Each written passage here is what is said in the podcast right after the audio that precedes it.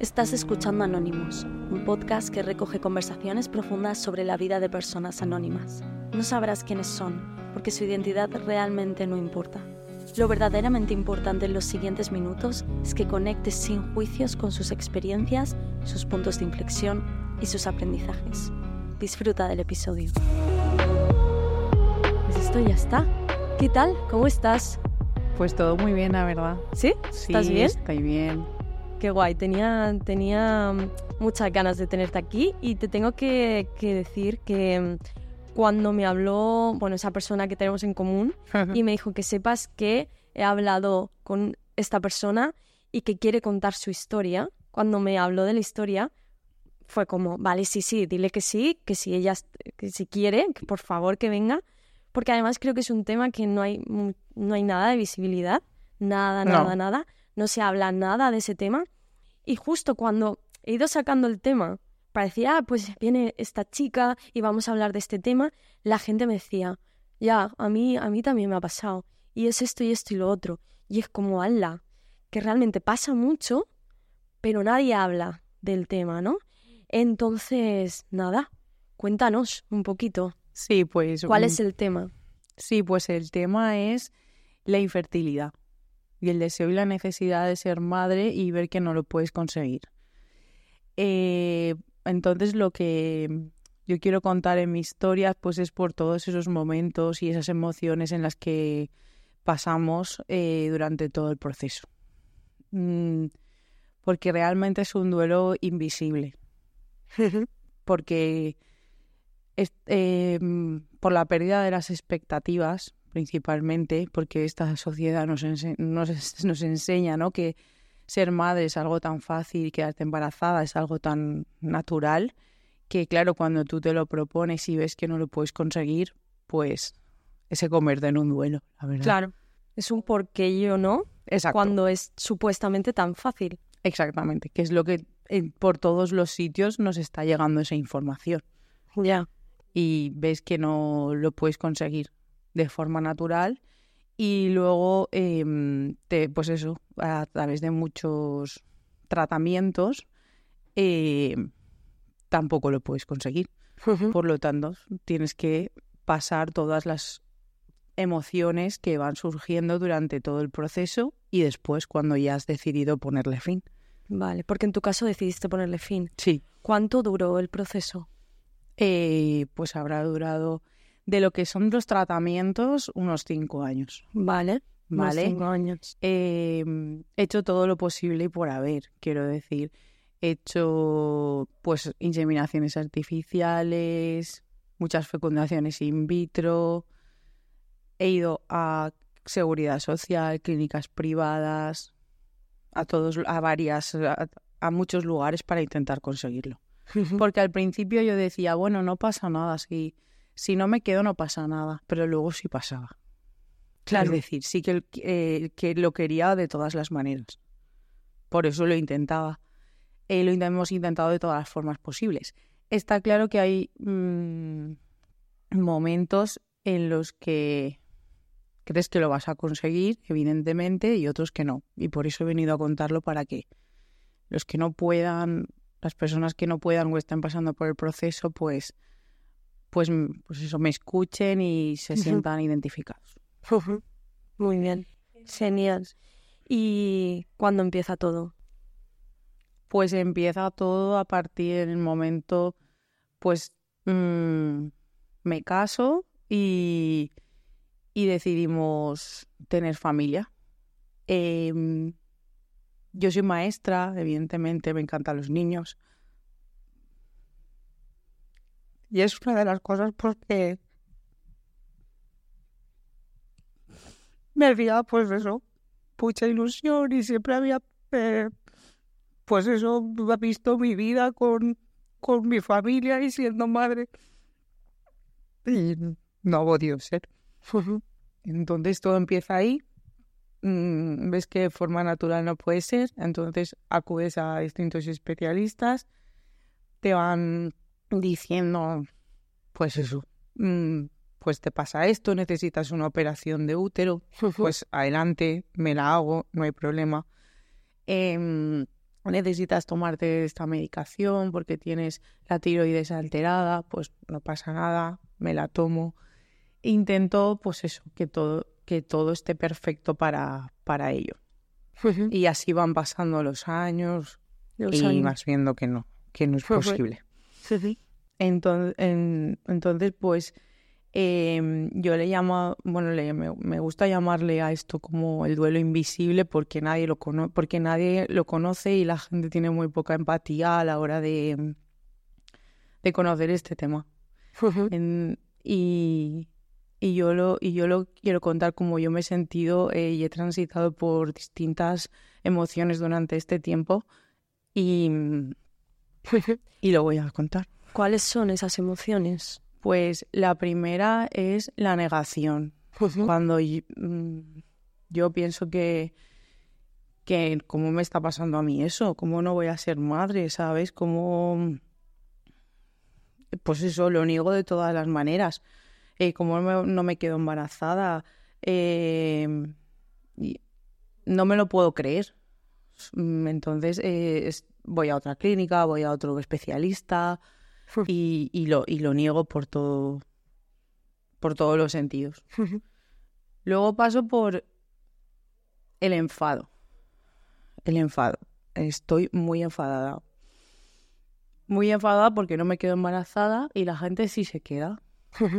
y, y, eso es lo que yo más quiero en ese momento de mi vida.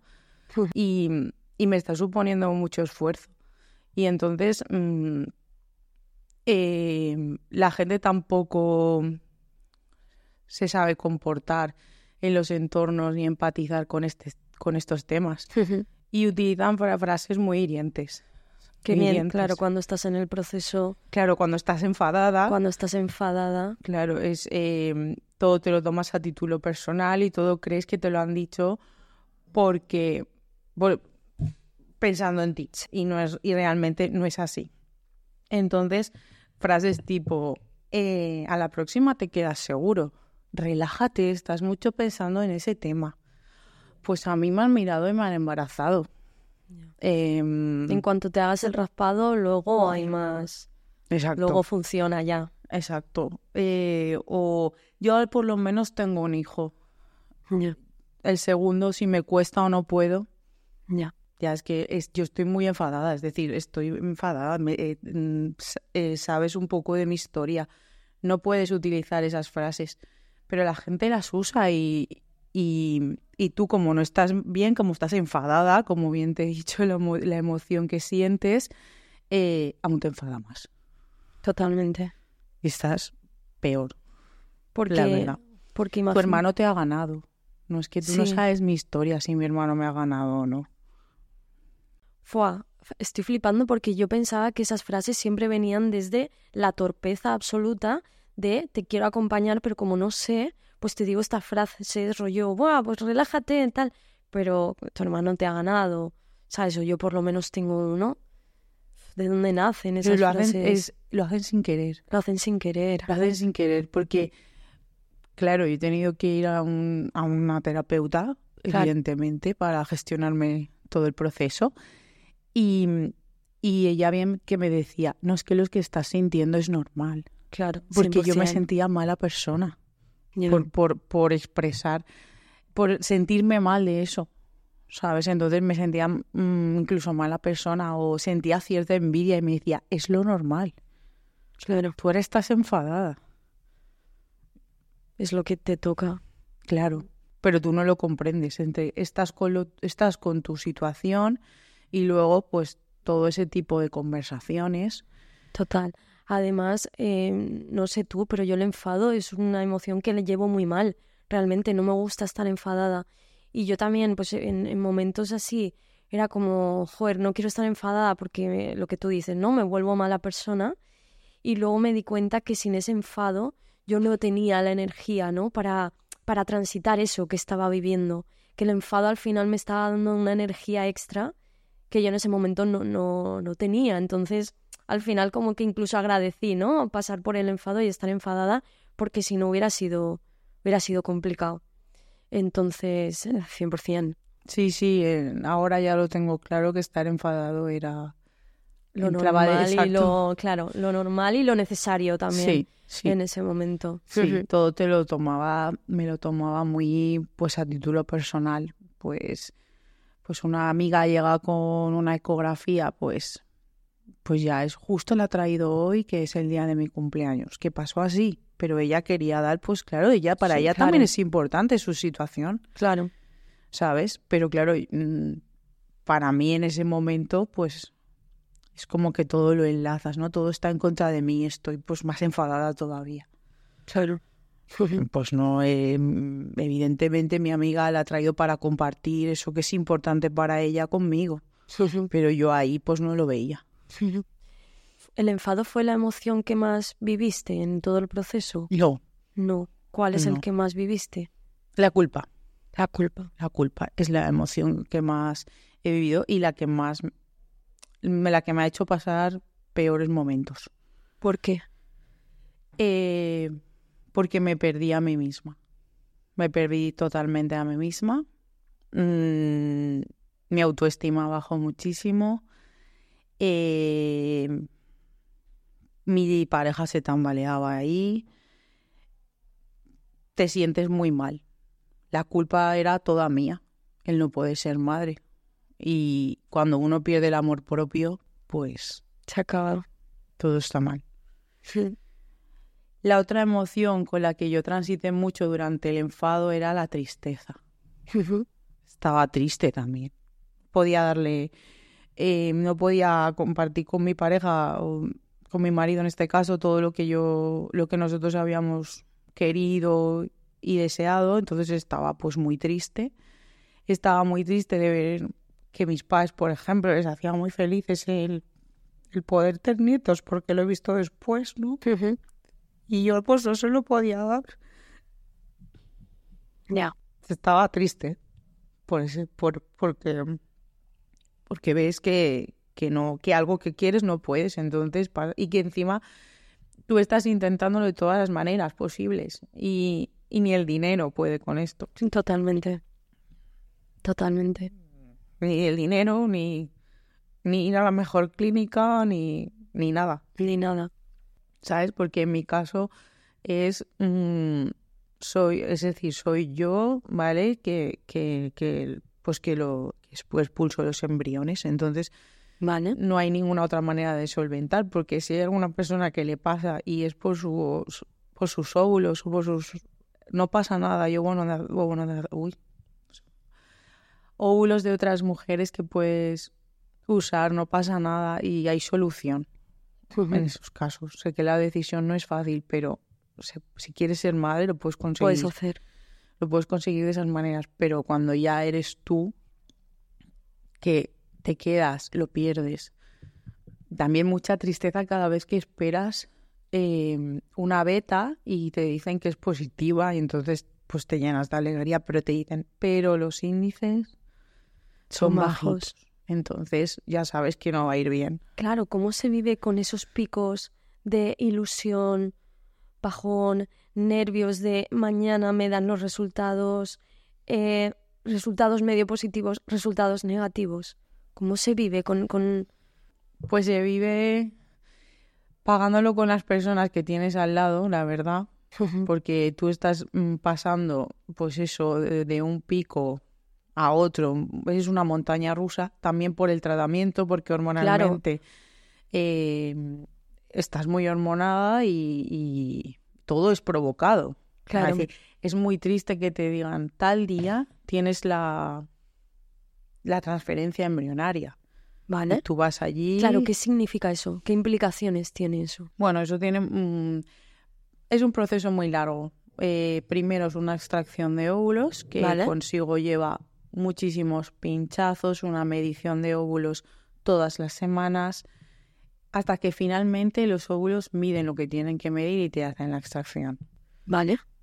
Luego ya de ahí se crea el embrión, eh, que se, hay de distintas calidades y esperas con mucha ilusión saber cuántos embriones tienes, de qué calidad son, porque claro, de ahí varía mucho también los, el éxito.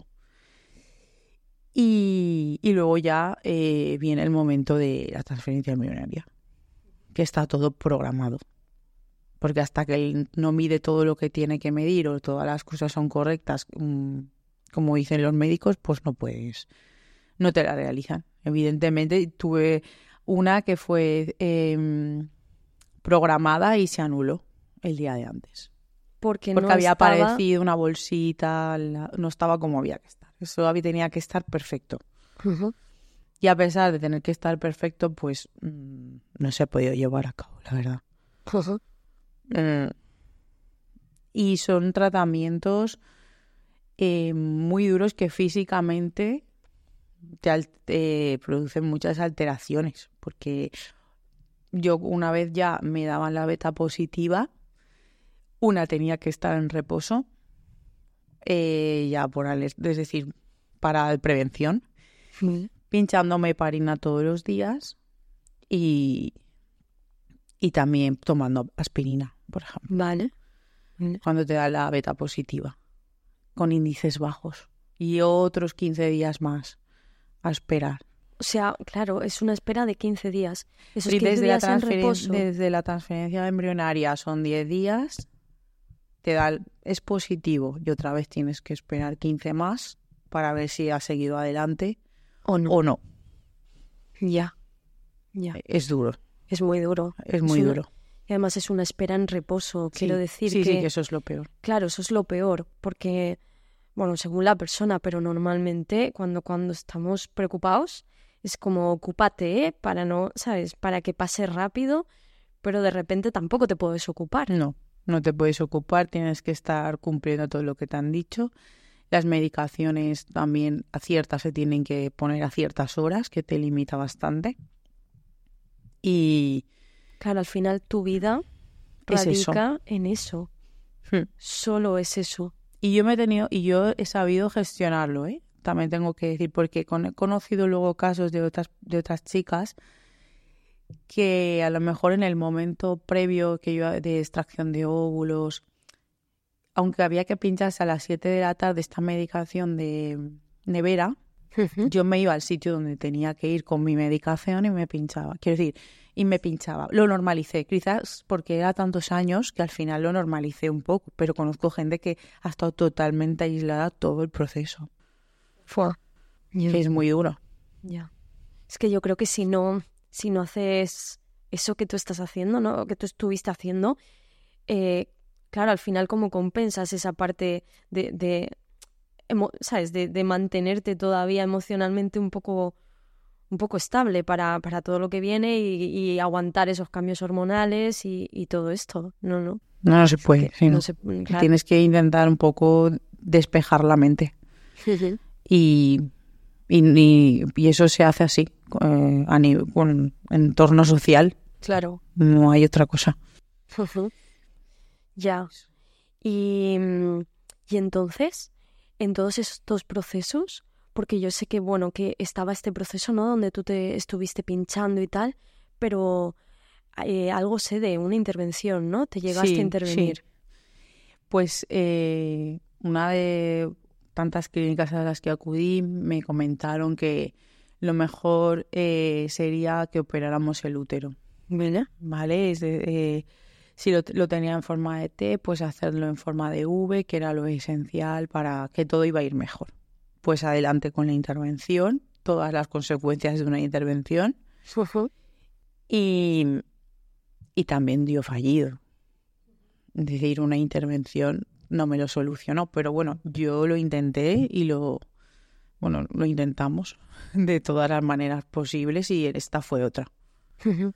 Es decir, no solo todo lo que nos han dicho lo, eh, lo hemos, lo hemos hecho y hemos confiado plenamente en los médicos, aunque también he sentido culpa externa.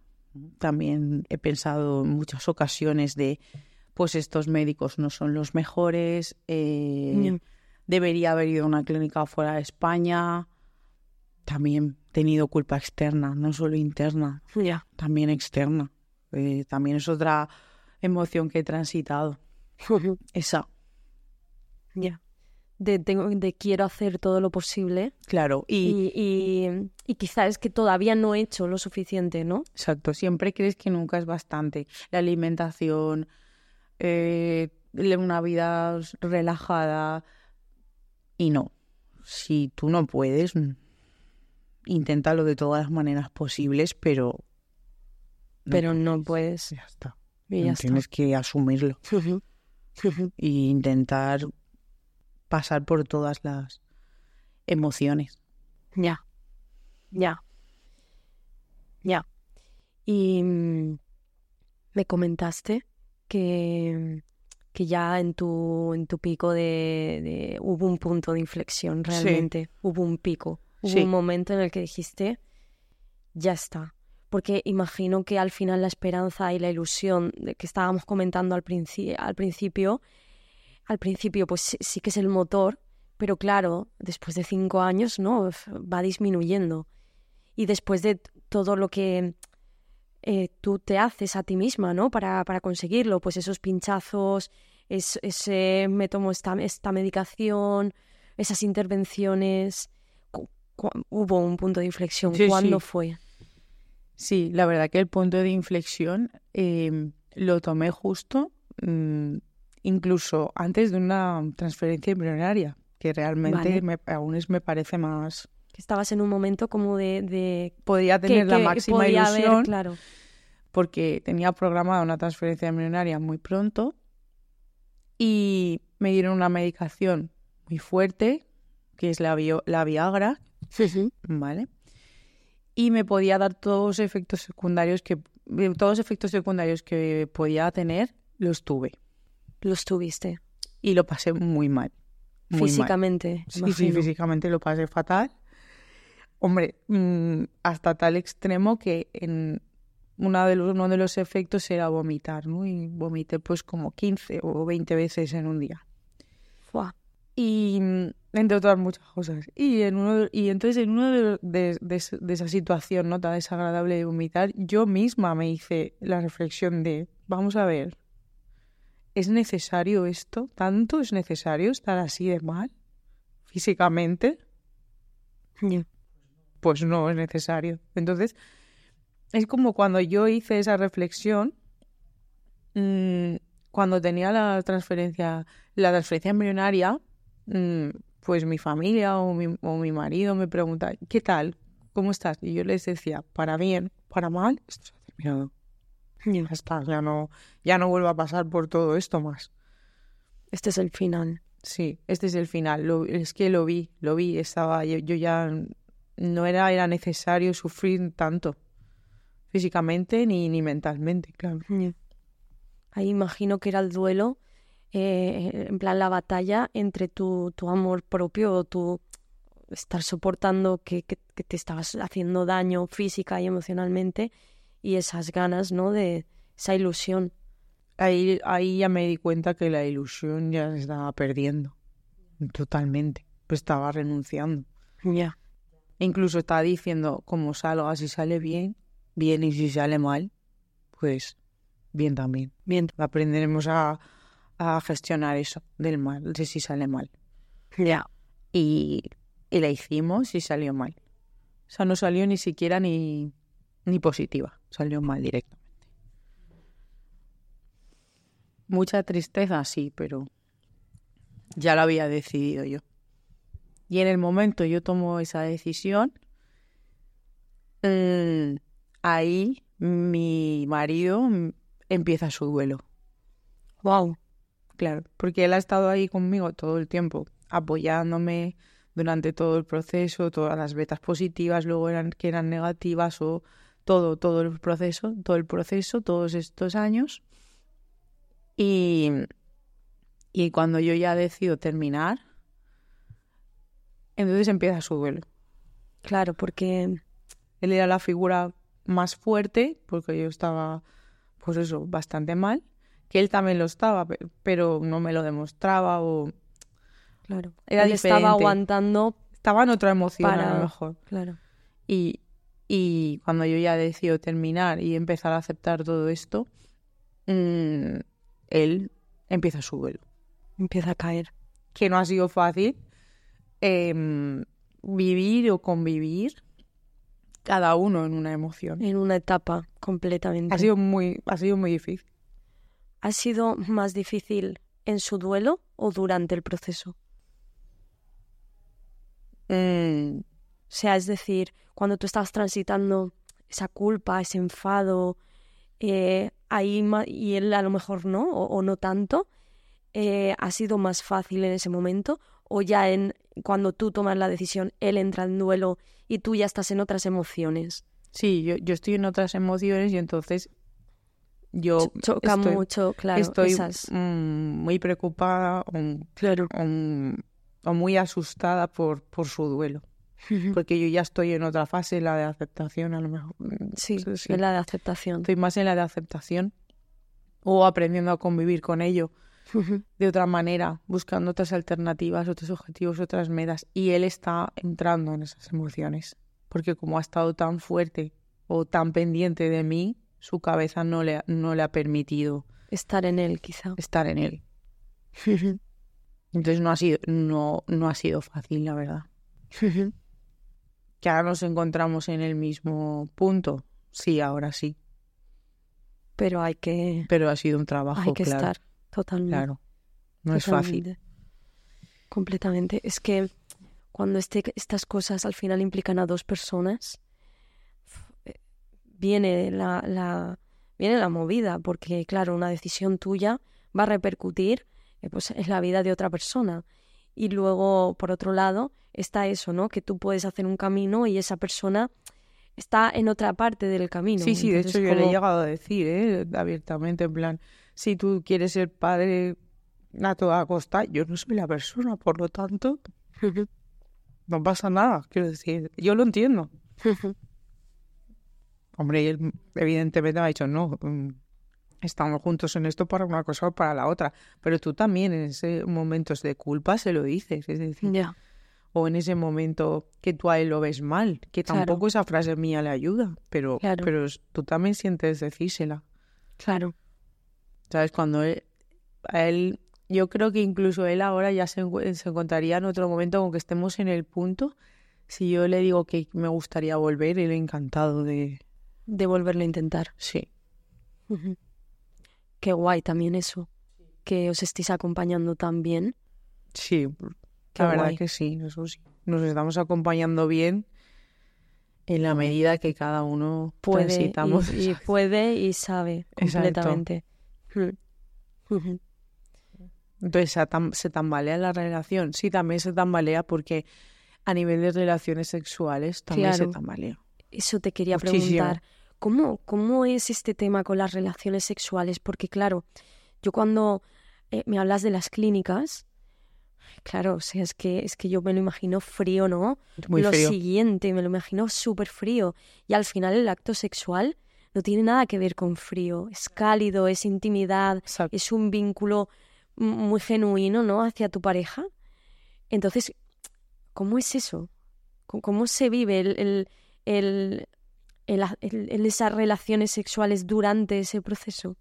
Eh, pues para eh, bueno, en muchas ocasiones incluso las relaciones sexuales están programadas también.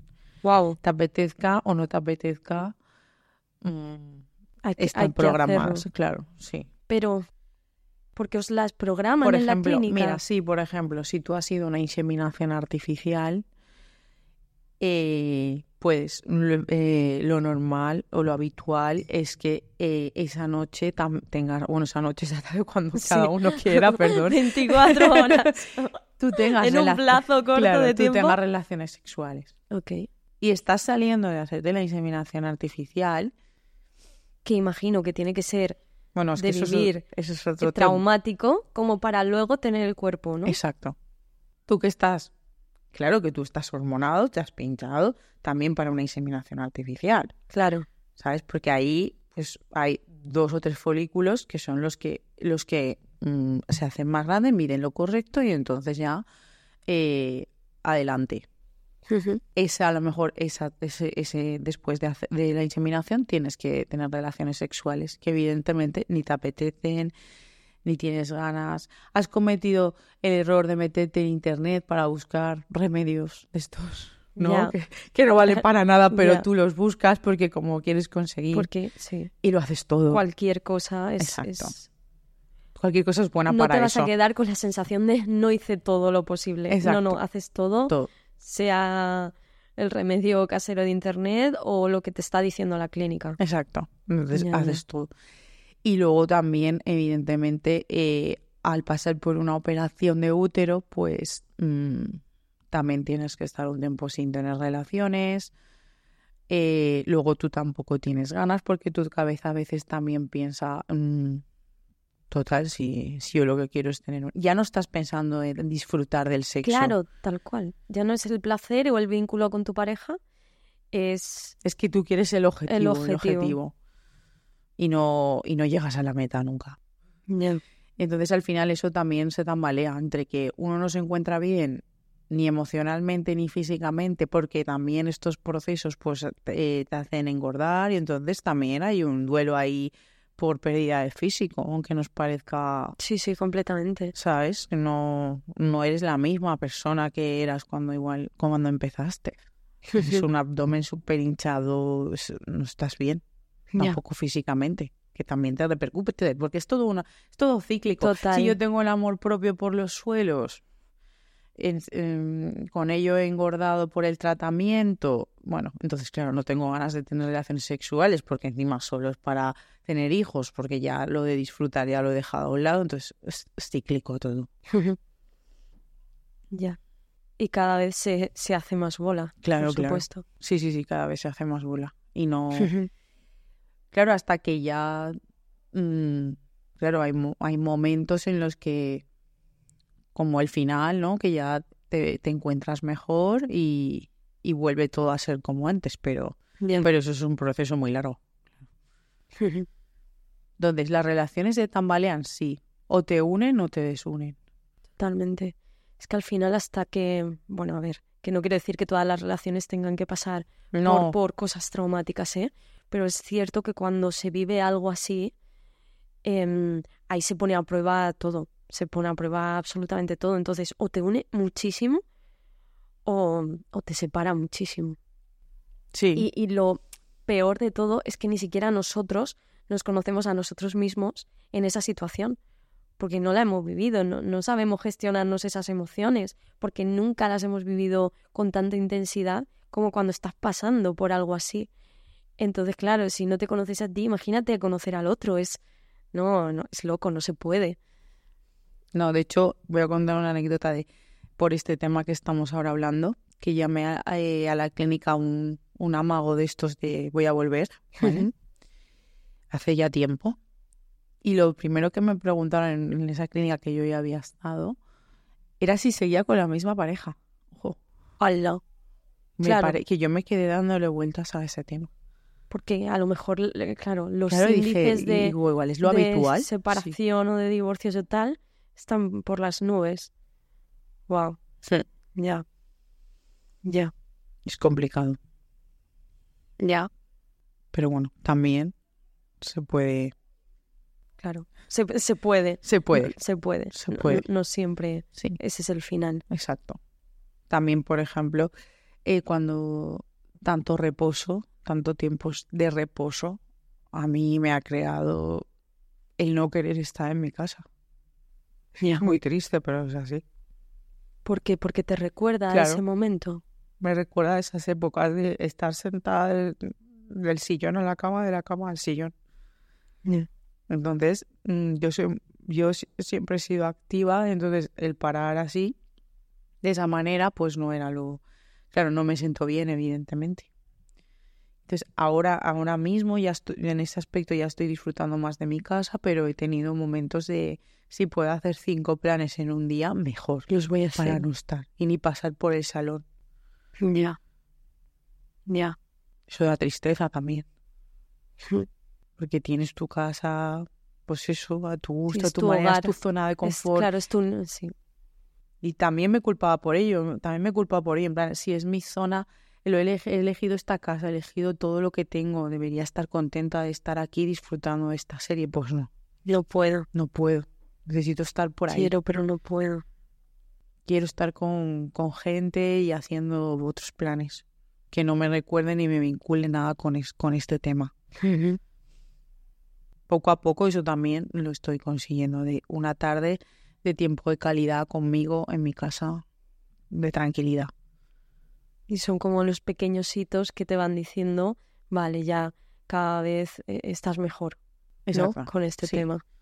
Cada vez estoy mejor eh, también porque yo he querido estar mejor, porque yo he querido ser creadora de nuevas ilusiones y esa ya, esa evidentemente ya no, ya no forma parte de mi vida.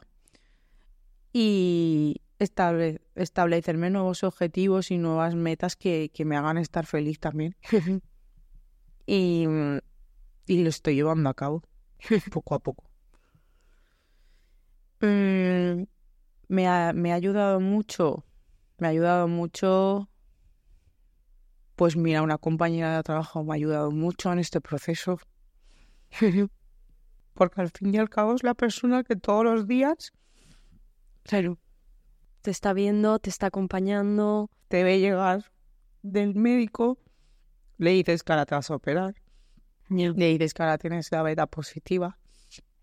Que ahora, sea, entonces todo mi entorno me ha acompañado, pero realmente pues esta persona que es la que día a día, codo con codo, ha estado conmigo después de cada visita, pues me ha ayudado, la verdad. Me ha ayudado mucho. ¿Y cómo se vive todo esto en el trabajo? Porque has dicho que, eres maestra. Sí. ¿Cómo se vive todo esto al final rodeada de, de niños? A ver, es duro, pero mm, mi amor que igual podía dar a un hijo o a una hija que no tengo, pues se lo voy a dar a mis alumnos cada día. Es amor maternal. Mm, de cierta manera se lo puedo ofrecer a ellos. Entonces le he dado la vuelta, le he buscado lo positivo de esta situación. No me planteo, no voy a poder ir nunca a un festival de colegio de un hijo mío, no, no voy a poder ir. Pero bueno, los preparo yo como maestra. pero sí los vas a poder disfrutar desde otro lugar. Exacto. Pero eso es un proceso también. Quizás mm, a mí también me gusta mucho mi trabajo y por eso le, he buscado siempre la parte positiva de asistir cada día al colegio con, con mis alumnos. Yo también, también creo que ha sido positivo te ha mantenido, te ha mantenido. Sí, sí. Y qué más cosas, pues eso que ya llega la aceptación y empecé a verbalizar también, muy importante. ¿Cómo estás haciendo ahora? Exacto. Empecé a verbalizar a mi entorno más, más cercano, cómo me sentía, cómo lo había pasado porque realmente eh, esto lo durante el proceso lo verbalizas, pero verbalizas a muy poca gente. Como un círculo Claro, porque es tu intimidad también. Claro. Mm, es algo fuera de lo normal, te sientes menos. Yo todo el rato me sentía menos mujer que esta, esta, esta y esta, porque no era madre. Por lo tanto, mm, ¿cómo voy a verbalizártelo si me siento fatal, me siento menos, inferior todo el tiempo? Es como tu parte más vulnerable, ¿cómo te lo voy a decir? Claro. Para que tú también pienses eso de mí, ¿no? Tú. Entonces, mm, no. Entonces me di cuenta de eso, que ya estaba en la aceptación cuando empecé a, a verbalizarlo con naturalidad. A gente cercana y, otra que no es tan cercana. Pasa nada. ¿por qué no te voy a contar por lo que yo he pasado si igual a ti te puede ayudar? o no, pero, pero vas a escuchar y vas a aprender de la situación. Y no vas a decir frases hirientes a lo mejor, o no vas a darle importancia tanto a las conversaciones con hijos, porque a mí me toca, no, no soy madre, pero soy maestra en esto. Entonces tengo que saberlo todo en las conversaciones con hijos. Y yo como yo que soy, cómo estoy. También es importante que, que, me preguntes cómo estoy, tengo obligaciones, tengo cosas que cumplir, tengo tengo vida, ilusiones. tengo vida, tengo ilusiones, exacto. Soy feliz también ahora a mi manera. Tengo otro estilo de vida diferente a todos vosotros, pero no por ello somos nosotros menos. Totalmente. Y aún sin querer, ¿no? Sin querer en momentos, pues tú sí que, tú que puedes, duermes de un tirón. Es que igual no duermo de un tirón. Es que no, no duermo de un tirón. Es que ya te aviso que no, que no duermo de un tirón. Pero Sí. Mm, porque no tenga hijos, Ya. que claro, las conversaciones se limitan mucho cuando tienes, cuando tienen todos hijos y tú no. Totalmente, porque solo se habla de eso. Claro. Solo se habla de. eh, pues, sí, de los hijos. y yo te- y yo te- y yo tengo también muchas cosas que contar, pero no son tan importantes. Pero no hay espacio en esas Claro. conversaciones. Claro. Ya, Pero yo como yo sí que tengo que responder, porque como soy maestra, pues claro. claro. Lo típico que te preguntarán, ¿no? Consejos Sí. o cosas y dices Claro, y que ahora mismo no, no, no estoy cobrando, no estoy trabajando en este momento. como maestra sí. te puedo decir esto, como madre no lo sé. Claro, totalmente. Pero, bueno, esto también forma parte del proceso. Y quería hacerte una pregunta que, que va también muy relacionado a esto, ¿no? A- al, entorno. Hemos estado hablando de que la gente, muy poca gente sabe acompañar, ¿no? No- no- me contabas que tu compañera de trabajo su- supo acompañar, pero que la mayoría de la gente tiene comentarios bastante hirientes. ¿Cómo acompañarías tú a alguien que está pasando por, por esta situación? Hombre, principalmente lo que haría es escucharle. Escucharle cuando eh, lo necesitara, evidentemente, porque no siempre eh, no llamas a una amiga para decirle que estás que no estás bien, ¿no? Y te dice, pues vámonos de compras. Ya, No, es que yo quiero llorar contigo. no quiero comprar nada. Exacto, quiero llorar contigo, estar a tu lado y, y que me escuches. Si quiero hablarte, porque en ocasiones el silencio, ¿no? O Con un amigo y ya te le estás comunicando cómo estás y cómo te sientes. Sobre, le, sobre todo le escucharía, le escucharía e intentaría empatizar con esa persona. Em, claro, yo le acompañaría en el proceso, evidentemente, yo lo he vivido, yo, yo tengo conocidas que han venido a casa a pincharse porque Wow. les da miedo. Y les he dicho, no pasa nada, yo te pincho. Wow. ¿Y, y cómo es acompañar a una persona que está pasando por eso? Pues intentándole, eh, sobre todo, yo no, yo ya no uso la frase va a salirte bien, Porque ni mal, no porque no lo sabemos. sabemos. Em, Yo estoy aquí, yo te ayudo, yo te pincho. Vamos a estar tranquilas. Es muy importante estar tranquilas, intentar estar en calma. Em, muestras de cariño, pues te cojo las manos, te, Ya. ¿sabes? No hablamos, te doy un abrazo cuando te vas, pero un abrazo sentido, ¿sabes? De mm, para que se sienta mm, comprendida, es la palabra, para que no te sientas incomprendida. Y esto, acompañar, no te reabre la herida. Esto es puro, a lo mejor no, ¿eh? Pero es que me parece como un acto de la empatía más absoluta. No, o sea, no me, no me reabre la, la herida del acompañar, me reabre la herida, eh, por ejemplo, em, días puntuales en los que a mí me pasaron cosas, ahí sí que me reabre la herida. O fechas señaladas, como Vale. una Navidad. Ok. Más volver a vivir ciertas fechas. Sí, que que acompañar acompañar. a no, alguien en porque ese yo ahí me siento bien, estoy acompañándote, estoy Claro. ayudándote, estamos, estamos juntas en este camino que tú quieres conseguir y por ello yo te quiero ayudar y quiero, pues ojalá que te salga bien y que necesitas. Y ahí estoy para escucharte, para pincharte, para lo que quieras. No me reabre la herida, porque quiero que esa persona que ha pasado o que está pasando por lo mismo que yo pueda conseguirlo Totalmente.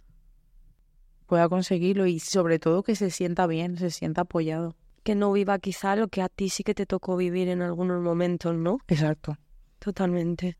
En algunos momentos te sientes solo porque nadie conoce nada de la medicación, nadie sabe nada, eh, no sabes cómo gestionarlo. Porque una clínica no deja de ser una clínica. que entras, te dan todo el librito, ¿no? Y te dicen, esto a tal hora, esto a la otra, esto tal. Y búscate la vida. Y búscate la vida. Y el gasto económico que supone. Porque no estamos hablando de medicamentos, no, de medicamentos de, mil euros.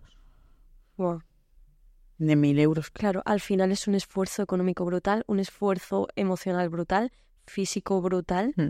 Es un esfuerzo. Es un cóctel. Es un cóctel absoluto. Es un esfuerzo pleno y absoluto y tu vida es ese esfuerzo y esa dedicación para eso, en exclusiva. Totalmente. Es duro. Pero ya te digo que, que lo se hace. claro. Y se hace. Y vuelves a sentirte feliz, sentirte aún cuando se, como tú has dicho, se reabre la herida, aún eh, tu, tu culpa, ¿no? todavía sale, claro. Claro. Ya no transito tanto con la tristeza, ni con... Es que es curioso, yo no transito ni con el enfado ni con la tristeza. Es culpa. cuando, se reabre, la es culpa. culpa, siempre. Culpa, autoestima por el suelo y, y, todo, y todo mal yo, todo el rato. Sí, tal cual. Sencillo. Y has encontrado la manera ya de, vale, vale, vuelvo a subir autoestima, vuelvo, has encontrado esa manera de, vale, cuando me pasa esto, hago esto, cojo esto que me ilusiona, cojo tal y vuelvo a, salir de ahí. Eso es lo que, eso es lo que siempre hago. Intento primero que esos pensamientos que me vienen todo el rato negativos de mí, eliminarlos de mi mente todo el tiempo. En plan, pues me entra, mm, no vales para nada. Porque eso es un pensamiento habitual. Ahora, pues si momentos, en algunos momentos eh, venía todos los días, pues ahora, pues cuando se abre la herida o en alguna ocasión concreta, que algo no me ha salido como yo quería. Y ya enseguida lo relacionas con eso también, ¿no? ya no vales para nada, mm, principalmente. No lo estás haciendo bien. No consigues, pues conforme llega el pensamiento, lo elimino e intento darle la vuelta y buscar la parte buena de, bueno, no vales para nada, vamos a ver, estás haciendo esto, esto, esto, vales mil. Claro que vales. Pero eso es un trabajo que tienes que hacer de tú a ti misma. Ser muy De muchos años, claro, y de muchos años y de mucho tiempo. Totalmente. De, pues, sabes, yo sí que valgo, es decir, tengo mi trabajo, tengo mis amigos, mm, me pongo objetivos y los cumplo. Pues sí valgo, sí valgo sí valgo, aunque no sea madre, sí valgo. Claro. Ya lo de ser madre no te define, o sea, tú eres tú. Sí, es que eso es otro, eso es otro tema que, que también el etiquetar, ¿no? Si eres madre o no eres madre, mm, todo, eso nos va a acompañar siempre. Porque siempre sin querer cuando... Pero tú tienes hijos. Ya. No, no tengo. Eso es una... ¿Ves? Eh, con esa frase he aprendido ya a lidiar muy bien. Sí. Sí. Ya no es una frase que me rehabla la herida en ese momento. No, pues no, no tengo. Está, con toda la naturalidad. Ya si te conozco más y me apetece, te contaré Te lo cuento. Pero si no... Pero al menos ya no duele. Ya no me duele, ya no me duele. Que eso es lo ya respondo con tranquilidad. Me dolía mucho, en plan, ¿por qué me tienen que preguntar si tengo hijos o no? Pero ¿qué, pero ¿qué le importa? Si este contexto no tiene nada que ver. Pues... Es la etiqueta que buscamos no preguntas a, yo qué sé, no, no, tiene nada que ver, pero a un soltero no le preguntas si está soltero. ¿Estás soltero? Pues no, pues esto para mí es lo mismo. Que quieras algo, sí, sí. claro, sí, pero me refiero sí, sí, sí, que no, no sueles, claro.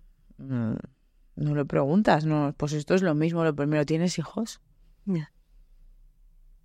Y yo recuerdo un inicio de curso con muchas compañeras nuevas, hace unos años, que fue curioso. Em, porque yo al el primer día de curso yo estaba mal. Solo me fijaba las que podrían tener hijos o no, para no estar, para ver si no me podía juntar con ellas. Es muy fuerte. A nivel social me quería aislar con las que no tuvieran hijos. Que luego no lo, no lo pude controlar, evidentemente. Eso ya hace cuatro años. Eh, llegué y donde caí, pues ahí estuve. Y bien, pero al principio, el primer día, llegas a un colegio nuevo, hace cuatro años, 1 de septiembre, donde mis primeros tratamientos eh, iba a ser en octubre, eh, en, de ese cambio, ¿no? De, de clínica. Y dije, y entonces, claro, llegas a un sitio nuevo el 1 de septiembre con tu circunstancia, y yo solo decía, a ver, ¿quién no tendrá hijos? De toda esta gente que estamos aquí. Es muy fuerte, porque luego conocí compañeras con hijos que sin ningún problema, claro. Sí. Pero yo ya estaba con el run run de ese tema y estaba también explicando, em, preocupada de cómo le iba a explicar a ese equipo, a ese equipo directivo, por ejemplo, mi circunstancia, que me iba a tener que ir todos los días a, o día sí, día no, a medirme. Y claro, no es fácil. Claro. Estaba yo gestionando cómo iba a gestionar eso, que luego no hubo ningún problema y no, y no hubo ningún todo, y todo bien. Pero claro, tú ya es vas una preocupación extra. con una ansiedad anticipatoria respecto a este tema. Claro, porque tú solo decías, bueno, un curso entero hablando de, de hijos. Igual no me apetece compartir contigo mi situación. Claro. Sí, al final es mm, una manera de defensa de... La coraza. Claro, necesito aislarme porque es que si no, no puedo. Que si no, no puedo. No, no, no, y así es. Te pasa, y luego también algunos eventos sociales también. si van niños, pues no voy. Claro. ¿Qué, qué culpa tienen los niños? Ninguna. Bien. Pero también ha pasado. Pero te, te, claro, pero te toca la herida más profunda en ciertos momentos. Exacto, Bueno, sí. es que necesitas eso pa- para ti misma, para no terminar de hacer un acto, una- un acto de autosabotaje y de autosufrimiento. Es como, mira, yo ahora mismo no puedo ver niños y, y ya está. Y, y lo asumo. En ese momento lo asumo, entonces no voy. Claro. Luego eso ya pasa, pero también al extremo, pues de tener que decirle a mis padres, podemos dejar de hablar un poco tanto de, de mi sobrina, podemos hablar un poco de, de otra Otras cosa, cosas. que me da igual el tema. Claro. Que luego yo soy la primera que amo a mi sobrina y ella a mí, no hay ningún problema, todo bien, pero podemos hablar de otros temas también. Es importante porque si tú estás con la autoestima mal y encima solo Y encima el tema de conversación es el que constantemente te está recordando Exacto. tu situación. Que mis padres tampoco lo han pasado bien, ¿eh? También igual que ni mi pareja, mis padres tampoco, ni, ni mi hermano. Lo Nadie hemos pasado todos mal en ese aspecto porque ellos se preocupan se y, y quieren. preocupan y... Y también están ilusionados. Claro, claro. Sí, sí, de hecho... Porque son parte también de, de, de la situación. Sí. De hecho, mm, mi sobrina estaba naciendo un día que yo estaba en, en plan que había salido mi beta negativa. Imagínate, yo también me pongo en la situación de mis padres. Y tiene que ser muy Es complicado. muy duro. Claro, es decir, están haciendo tus sobrinas y tu hija acaban de decirle que no.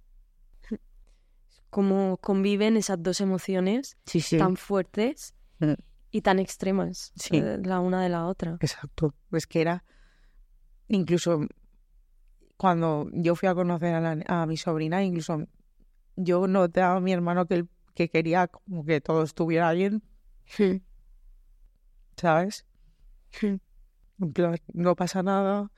em, como tienes a tu sobrina, ¿sabes? Claro, Pero en el fondo él también estaba mal. incómodo, claro. Y, y- y dolido por la situación. Sí. Claro. Mira que ellos son cuidadosos. Ya. Pues sí, es, es complicado porque tampoco sabemos acompañar, tampoco sabemos qué hay que hacer en ese momento. Es que, Es que es ¿qué muy hay que hacer en ese momento? Es que es complicado. Es que eso no está en ningún sitio donde lo Claro. podamos estudiar como todos los demás de la vida, por eso es tan importante trabajar las emociones en, el, en los ámbitos escolares, de mi punto de vista. Totalmente. Porque de hecho, esto que he contado ahora le habrá pasado a muy poca gente, Totalmente. muy pocos padres, o a muy pocos hermanos, Totalmente. o a mí como la implicada.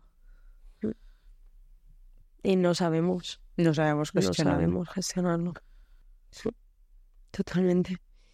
Y mm, por ir cerrando, por ir acabando, te quería hacer una pregunta que es, ¿qué le dirías a tu yo, a ti misma, de en, cierto momento, pon tú el momento, de antes, de en el punto de inflexión, de durante el proceso, te dirías después de todo lo que has vivido, todo lo que has aprendido y en el punto que estás ahora, que estás en un momento de aceptación, de abrirte a nuevas ilusiones, de volverte a poner el valor que realmente tienes.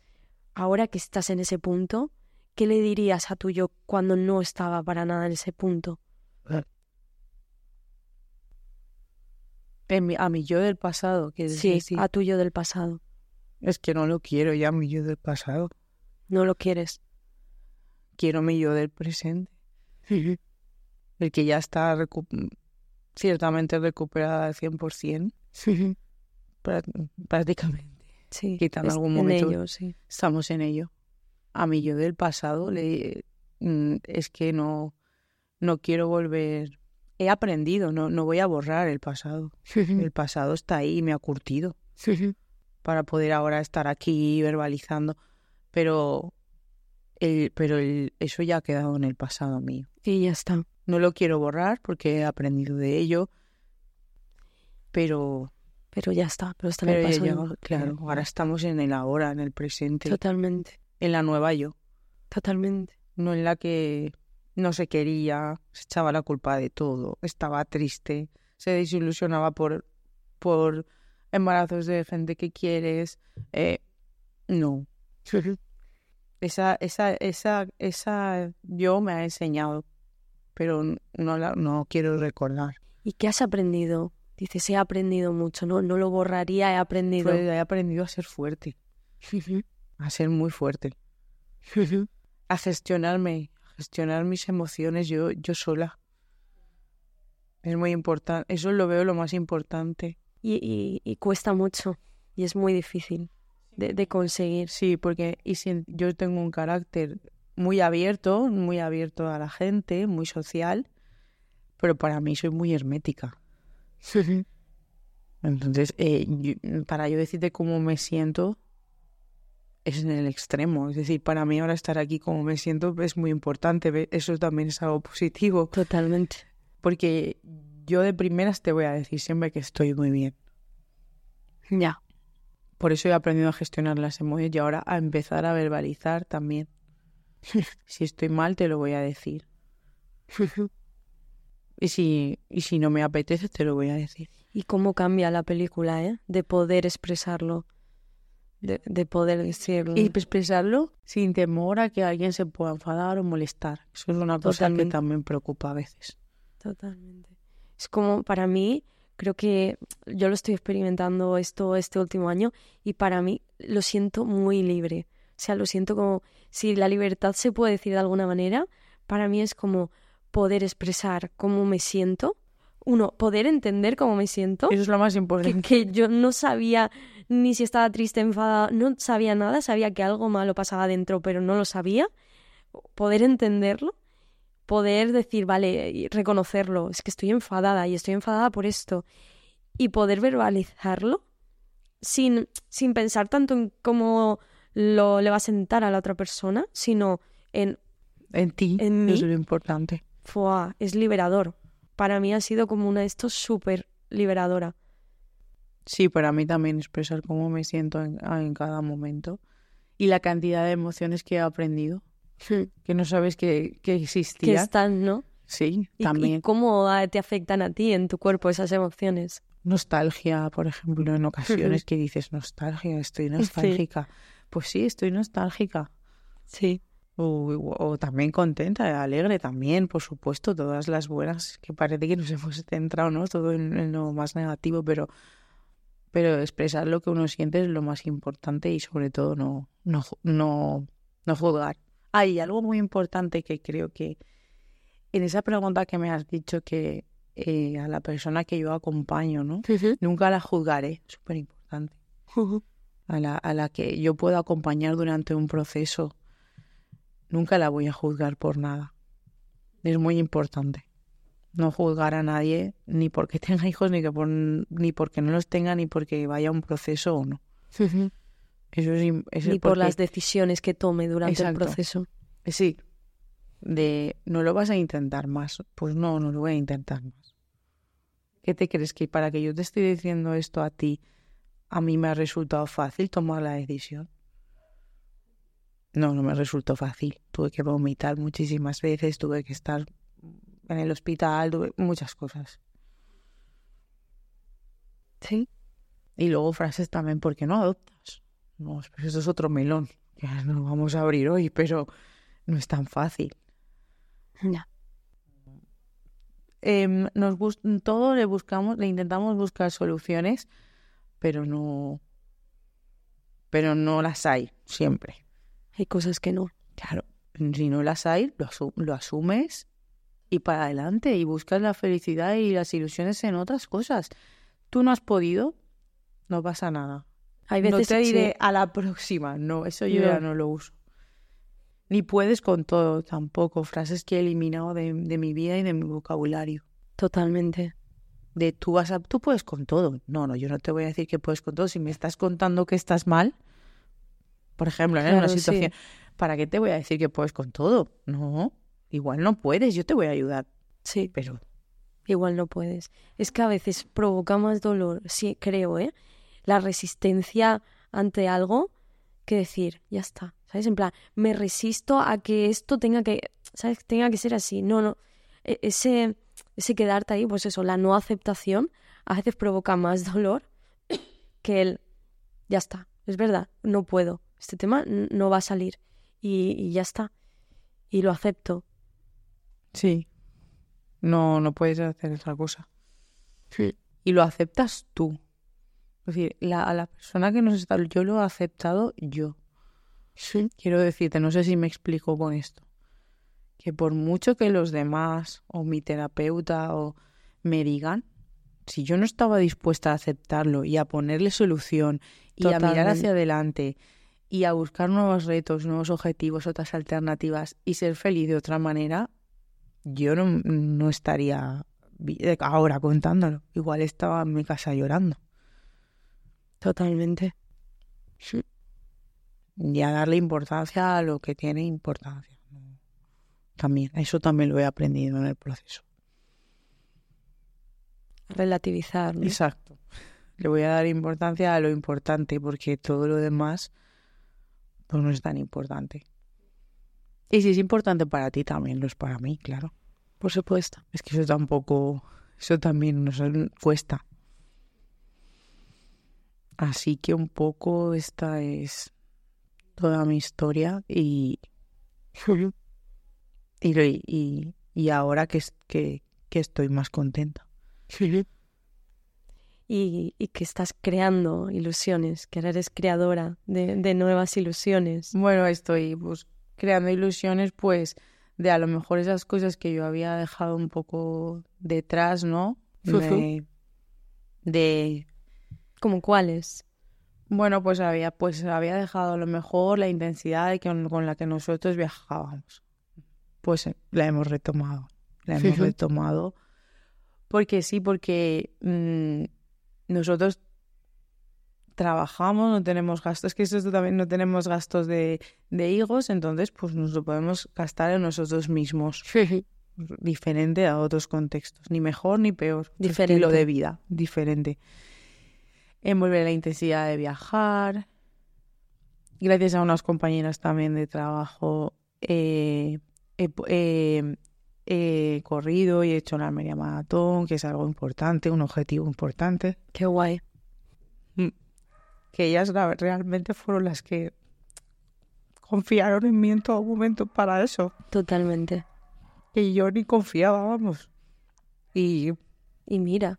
Y lo conseguí. Y, lo conseguiste. Sí. Y además algo como tan, lo que estábamos hablando, autoestima baja tal, mira, eres capaz de hacer esto, por supuesto que eres capaz, ¿no? Sí. Y además acompañada de, gente sí, que ellos, bonita. Que, que ellas han confiado, pues adelante. Totalmente. Eso fue una ilusión que pensaba que no iba a conseguir y lo conseguí. Sí, porque en agosto pensaba que no iba a poder y por circunstancias y luego va y, y de repente en octubre la acabé. La acabé bien, feliz, contenta, sin estar cansada, todo bien. Luego también yo siempre verbalizaba, ¿no? Cuando yo soy muy fallera, entonces decía, cuando sea cuando tenga hijos, seré fallera mayor con mi hijo o con mi hija. Bueno, pues, pues fui el año pasado. Como no tengo los hijos, no tenía los hijos, yo ya estaba en el momento de, de recuperación, pues dije, bueno, recuperación ya más de aceptación plena, dije, pues voy a ser yo. Claro. Y de hecho, cuando se lo planteé a mis padres, eh, Dije, ahora es porque estás muy contenta que has vuelto de la ofrenda el año anterior, ¿no? En la ofrenda del 2022 que yo veía cántaros. Dije, no, es que creo que he sentido que es mi momento. Totalmente. Y lo hice y pasé un año estupendo, fenomenal, he creado nuevas amistades, he disfrutado muchísimo y no ha sido, y me he dado cuenta que no era necesario tener hijos o hijas para, para, ser, para, hacerlo y para disfrutarlo. Ser feliz, para disfrutar, sí. Y ahí mi marido me dijo, adelante, sí, con todo lo mal que has pasado, ¿cómo no vas a merecerte esto que te hace feliz? Por supuesto. A por ello. Totalmente. También, que para mí es importante, a lo mejor otras personas que dicen, ah, pues, pues, no, era una cosa que yo tenía prevista hacer con, pues claro. lo he hecho sin y, y, y estoy estaba y ilusionada. Estado muy bien, claro, y ha estado muy, muy bien. Exacto, eso es importante. Y seguir buscando mmm, estar aquí para mí es importante y es también ha sido una ilusión también Qué es verdad poder contarlo poder organizarlo poder compartirlo y buscando muchas cosas disfrutando todas estas cosas que no he podido disfrutar en estos años a lo mejor de llegar tarde festivales de no tanto reposo Claro, ya, cero reposo. exacto y- cero reposo y, mucha a- calle A disfrutar la vida. Mm. sí Y a disfrutarte a ti también. exacto Totalmente. Pues nada, vamos a dejarlo ya aquí. Muchísimas gracias, de verdad, por abrirte de esta manera. no gracias a ti Por por crear esto para poder expresarnos. yo, ya te digo, hago esto porque eh, lo decías tú, ¿no? Lo importante que es no juzgar. Para mí es súper importante que se genere un espacio de seguridad donde os podáis abrir, eh, podéis compartir la historia, porque sé que le va a ayudar a muchísimas personas escucharte y escucharte así, ¿no? Sin, sin filtros, sin vulnerabilidad, o sea, de verdad la historia real y pura, porque le va a ayudar, estoy 100% convencida, a muchísimas personas. A mí ya me ha ayudado porque no tenía nada, o sea, de verdad no sabía nada sobre este tema, nada. Y claro, yo puedo ser una de las personas que, que no acompañen bien, que, que no sepan acompañar, no sepan qué decir, no, y no, ¿sabes? Y no quiero ser esa persona, ¿no? Entonces, de verdad, muchísimas gracias. Todo lo que has contado vale, de verdad vale oro. Estoy súper feliz. Y, y nada, muchísimas gracias de nuevo. Nada, gracias a ti. Espero que, que eso que ayude y si alguien necesita algo, pues nada.